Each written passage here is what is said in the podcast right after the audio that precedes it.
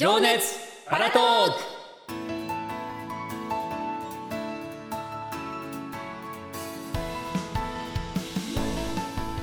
こんにちは。パラスポーツマガジン副編集長の野島博です。よろしくお願いします。こんにちは。日本一パラを語れる女子アナの久下舞子です。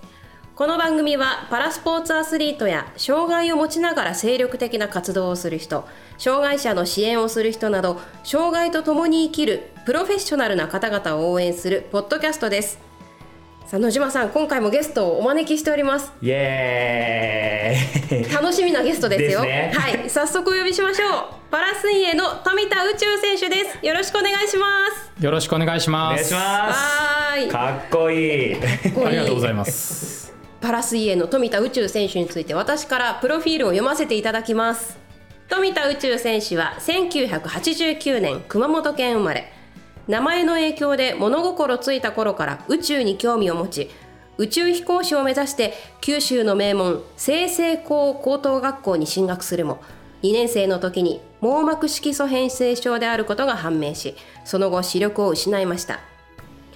高校卒業後1年の自宅警備員期間を経て大学に進学。漫画研究会演劇サークル競技ダンス部に所属し3足のわらじで活躍し大学卒業後はシステムエンジニアとして就職。その後2012年にパラ水泳に出会い翌年からは国内大会にも出場。2015年に行われた日本選手権では男子 400m 自由形と男子 100m バタフライの2種目でアジア新記録を樹立。2018年のドイツ大会で男子 800m 自由形世界記録を樹立します。2021年初出場の東京パラリンピックでは 400m 自由形 100m バタフライで銀メダル。200m 個人メドレーで銅メダルを獲得。2022年今年ですね6月の世界パラ水泳では 200m 個人メドレーで自己ベストを更新するなど4つのメダルを手にしました。パラスイマーとして活躍する一方で全日本ブラインドダンス選手権で5度の優勝を成し遂げたダンサーでもあり2021年の NHK 紅白歌合戦ではダンサーとして出演。また去年からサーフィンにも挑戦しているほか日本人の視覚障害者として初めて無重力飛行実験を行うなど子どもの頃からの宇宙への夢も再起動させています。すごいプロフィールじゃないですか、ねえなんか気になるとこがいっぱいありすぎて。何から聞く？どうしましょう。水泳以外にもダンス、ね宇宙？サーフィン？いろいろありますね。じゃあ本編で聞いていきましょうか。そうだね。はい宇宙さん今日はたっぷりよろしくお願いしますはいよろしくお願いしまはい、す。それではよろしくお願いします。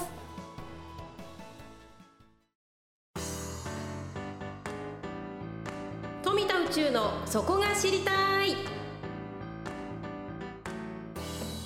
毎回ゲストの方に2週にわたってお話を伺っているんですが、うん今回はスイマーとしてのお話、で2週目はダンスサーフィンそして宇宙への夢など水泳以外のお話を伺っていきたいと思います。えーブラインドの人あるあるみたいなのちょっと聞いてみたいな。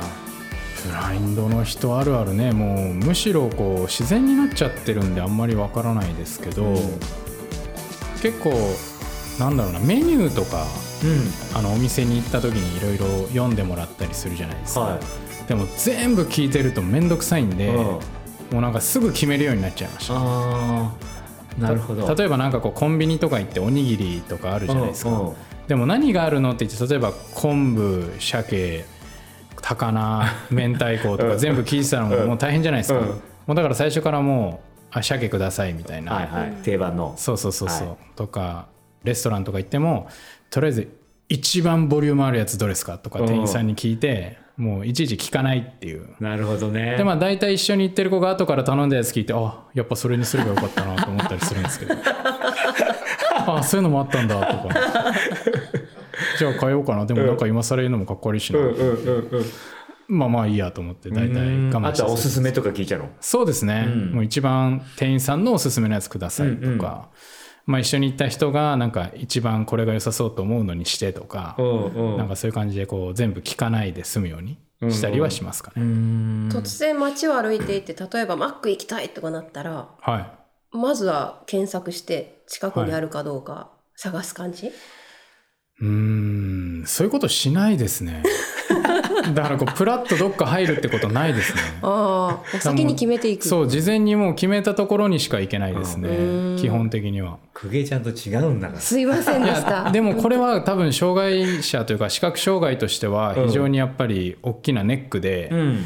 こう道歩いててこう何かが気になってプラッと入るとか、うん。うん。知らないお店が目につくっていうこともないので、うんもう事前に自分が調べて分かる場所にしか行けないっていうのは、ね結構難しいところかもしれません。うんパソコンとか普通に打ってたんですよ、うんまあ普通にって言ってもあの音声でやるんですよ。あそうでしたっけ？そうですよ。あの画面の内容を高速で読み上げてくれるスクリーンリーダーっていうものがありまして、うんそれを使ってうん。こう画面の内容を耳で聞いて操作します。さっきもさ、はい。あのスマホの音声をなんかはいはい。倍速で聞いてたじゃない、あ、そうですそうあれは聞です。き取れるの？あ、そうですそうです。あの訓練すればあ皆さん聞き取れるようになあるれ何倍速なんですか？まあでもあれは100%っていうやつですね。あそう、うん、へありますよ。えーっと。あじゃあちょっと再生してもらおうかな、ボイスオーバー。そうあの iPhone にもともとついてる機能なんですけど、あこれ日にちっちゃあの今リスナーさんも皆さんお持ちの携帯に標準装備でついてあると思います。そうですね。皆さん iPhone うん。にそのボイスオーバーっていう機能がついてまして、それをあのオンにすれば、ん。こうこうやって喋ってくれます。早口だ。ねえ。はい。これで LINE とかも読むんですよね。あそうですそうです。はい。今16時14分って言ってるんですけど、あかんねえ80、75%、70%、65%、60%、9月16時14分。おーはいはいはい何が70%なの？あ今スピードを70%に上げてしあましあそういうことか、16時14分。9月26日月曜日。16時14分。た。こんな感じです。はあーなるほど、へーい。テクノロジーですねねねでも私あと一つびっくりしたのが、プールで一緒に泳がせてもらった時に、はい。最後みんなで片付けをしてた。はい。で私はプールサイドで、うん。あなんか手伝うことないかなってちょっとキョロキョロしてた時に、宇宙くんが後ろからトトトトトトって来たんですよ、うん。プールサイドうん。をそれがもう本当に見えてるんじゃないかなっていうぐらい 私目つぶってたらそのままプールにドボンしちゃうなって思ったんですよ、プールは、うん。こう場所によってですね、まあ、僕も光わかるので、うん。壁と床の境目を目印にこうまっすぐ歩いたりとか、はい。あとはこうタイルをこう足の裏で触って、うん。タイルって線があるので、うんうん。その向きにこうシューシューすり足っぽく歩いたりとか、うん。あとはこうプールってオーバーフローになってて横でこう水がこう流れる音がするじゃないですか、うん。あれを元に、まあ、そのヘリに沿って歩いたりすることもあります。落ちた落ちたことある？落ちたこと歩いてて落ちたっていうことはないですね。うん。うん。まあ、踏み外したこ軽く踏み外しそうになったことぐらいはありますけど、うん。まあ、結構すり足っぽく歩いてるのもありますし、うん。あんまりないですね。まあだから逆に言うとそのギリギリ歩いてって言われたら結構嫌ですね。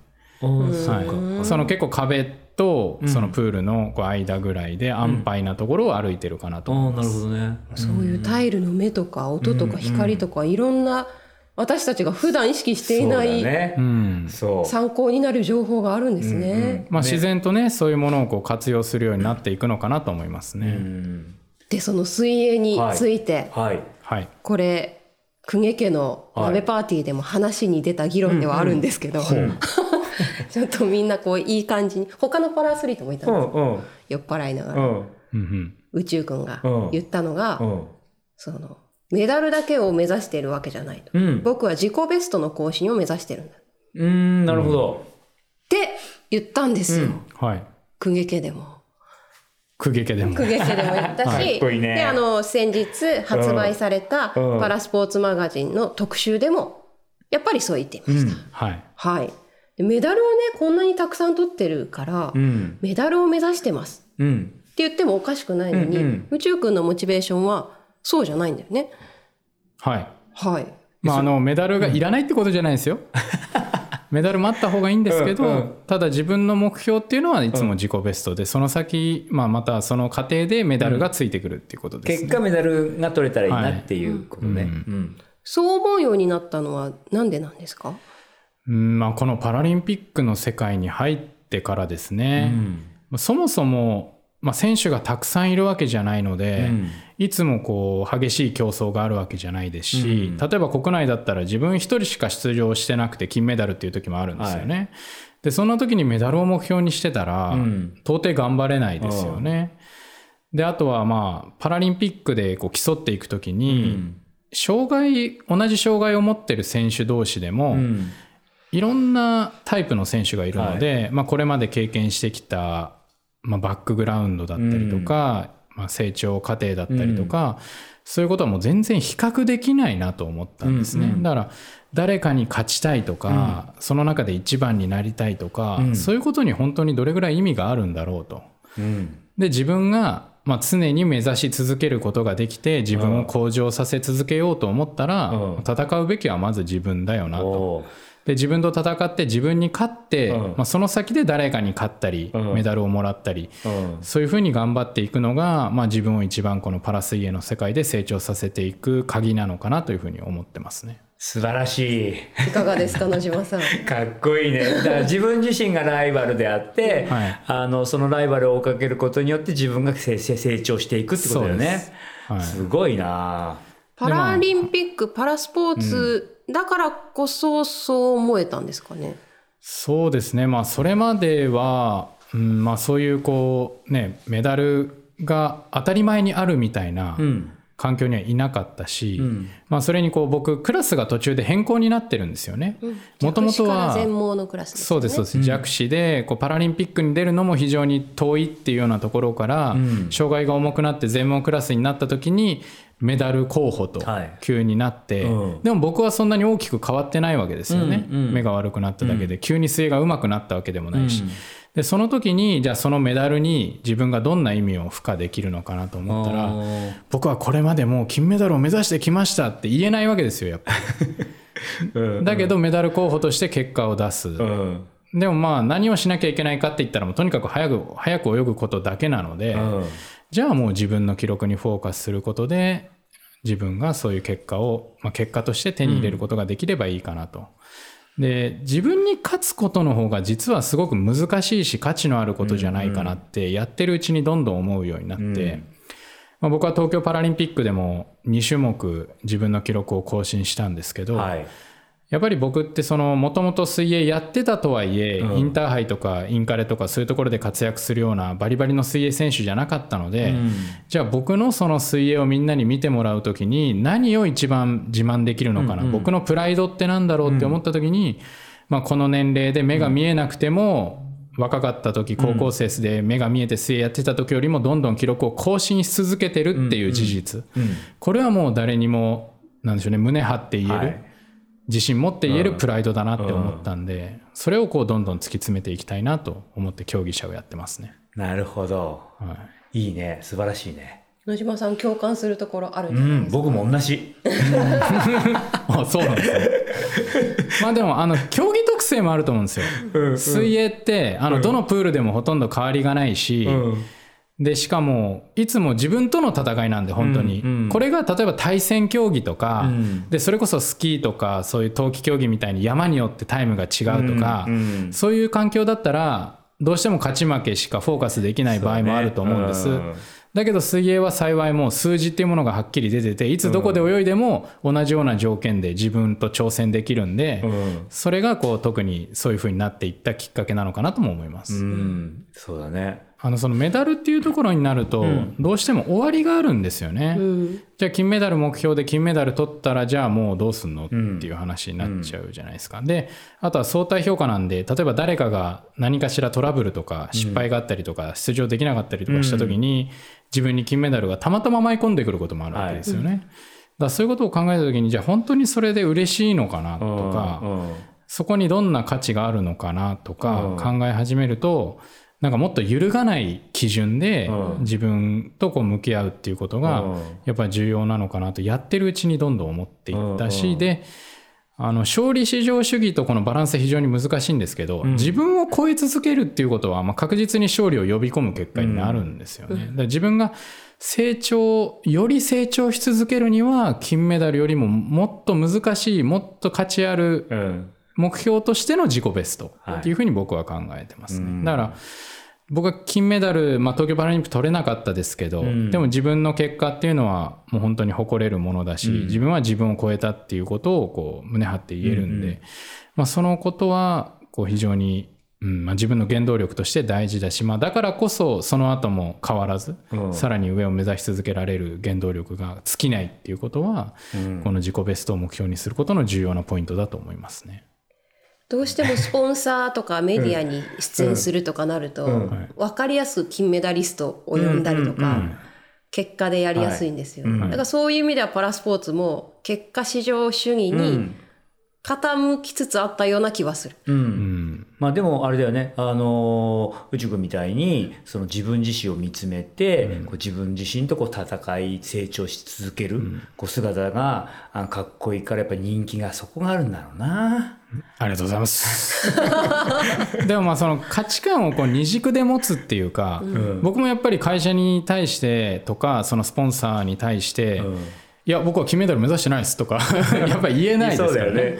でもそこはやっぱ金メダルにももちろん価値があるし、うんうん。皆さんにそれを取るところを見てもらって喜んでほしいっていう気持ちもあるから、うん。もちろん金メダルが欲しいです、うん。目指してますっていうことももちろんありますよ。ただ自分の深い深いところを、まあ、人から尋ねられた時には、こういう気持ちで競技に取り組んでますと、もちろん皆さんに金メダルをお見せしたい気持ちもありますと、はい。そういうふうに答えてますね、うんはい、だから、まあ、メダルだけそれが全てと思ったら、うん。まあ、その先にね自分の人生っていうものとどう向き合うのっていう話がまた出てきちゃうし、うん。で、まあ、自分の結果だけ良ければいいんですっていう話してたら、いやいやそれじゃあみんなに喜んでもらえないでしょっていう話にもなるので、うん。まあ、そのこう2つをこう高次元でもう両立していくっていうことはアスリートとして重要なポイントかなとも思ってますね。うん今回9月に。はい。ジャパンパラ水泳競技大会がはい。ありました、はい。はい、私も宇宙くんの泳ぎを見てきました、はい。で取材もさせてもらいました、日本とスペインだと泳ぎに対するこの向き合い方みたいなのが変わったっていう話してたんですよ、え、どういうこと？まあ公家さんからそう聞かれたんで。えそう聞かー、れたんで。ななんか違うのかなと思って聞いたんですけど。向き合い方変わりましたかって聞かれたんで、まあ変わりましたって言誘導尋問あれ言わせちゃった感じですか？でもこうやっぱりねスタイルが全然違うんですよね、まあこれが文化的なカルチャーなのか水泳の指導法としてそうなのかわからないですけど、まあ、日本だとインターバルタイムにこだわることが多くて、制限時間内で何秒い何秒で泳いでこいとか、うん。こうそれを繰り返し繰り返し同じようにやるとか、うん。うん。でまあ、自分の脈拍数と照らし合わせながら持久力を鍛えていくみたいな。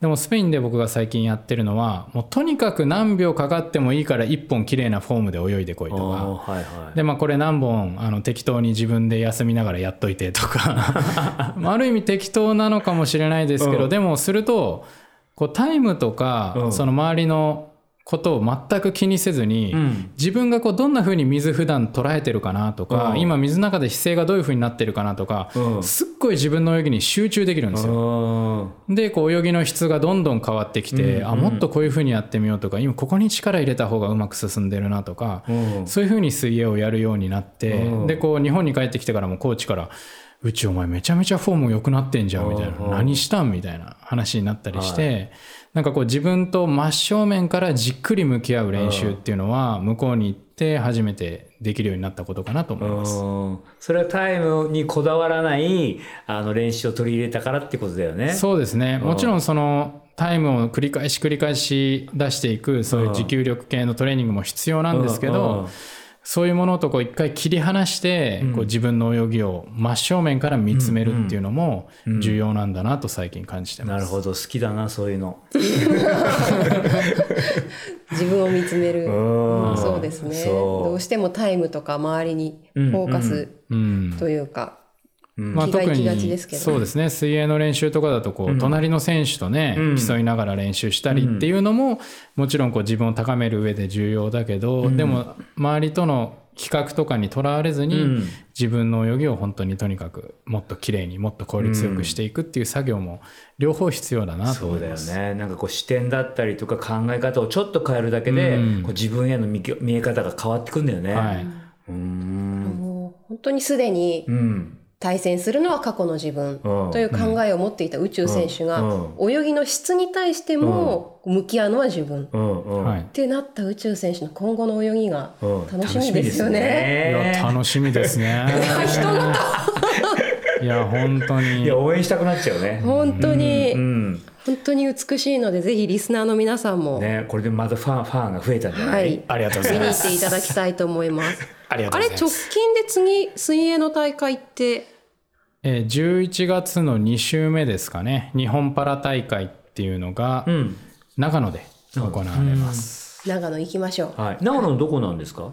アクアウィング？うん。っていうとあれはどこなんでしょうね、えーっとね私も行ったことあるんですけど。長野市。長野市だったかな、上田市。長野市だったかな？え東京パラの前にやってたとこですよね？そうですそうです、うんうん。です。アクアクアウィング。確か。はい。はい。そこら辺で見に行ってください。はい、うん。間違えて M ウェブに行かないように。長野市です。はい。はい。ぜひ皆さんはい。チェックしてみてください、というわけで、はい。富田宇宙のそこが知りたいでした。イェイ。イエイ。パラスポーツの魅力と今そして障害者のライフスタイルに役立つ情報をお伝えするパラスポーツマガジン実業の日本社から発信中。雑誌のコンセプトは徹底的にノーマライゼーション。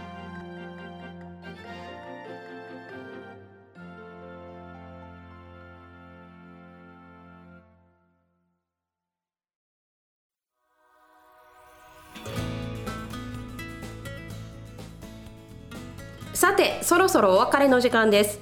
番組ではツイッターで情報を発信しておりますので情熱パラトークで検索してみてください。番組の感想などはハッシュタグ情熱パラをつけてぜひツイートしてください。ハッシュタグ情熱パラです。番組へのお便りやゲストの方への疑問質問は番組の概要欄もしくは番組ツイッターの固定ツイートにお便りフォームの URL がありますのでそちらからどしどしお寄せください。さあ富田さんありがとうございました。ありがとうございました。た来週もまた次回もよろしくお願いいたします。よろしくお願いします。あの水泳の大会の情報もありましたけれども、はい。他にもイベントなど告あります。知があるんですよね。お願いします。10月10日スポーツの日にえースポーツ祭り2022というイベントが北区の味の素ナショナルトレーニングセンターで行われます。で僕はそこでトークセッションやらせていただくのでぜひ皆さんに来ていただいて直接お話聞いてほしいなと思いますぜひ皆さんナショナルトレーニングセンターに足を運んでみてください。次回も富田さんにいろいろなお話を伺っていきたいと思いますが次は水泳以外のお話についていろいろ聞いていきたいと思います。それではまた次回お会いしましょう。お相手は久毛舞子と野島ひろしと。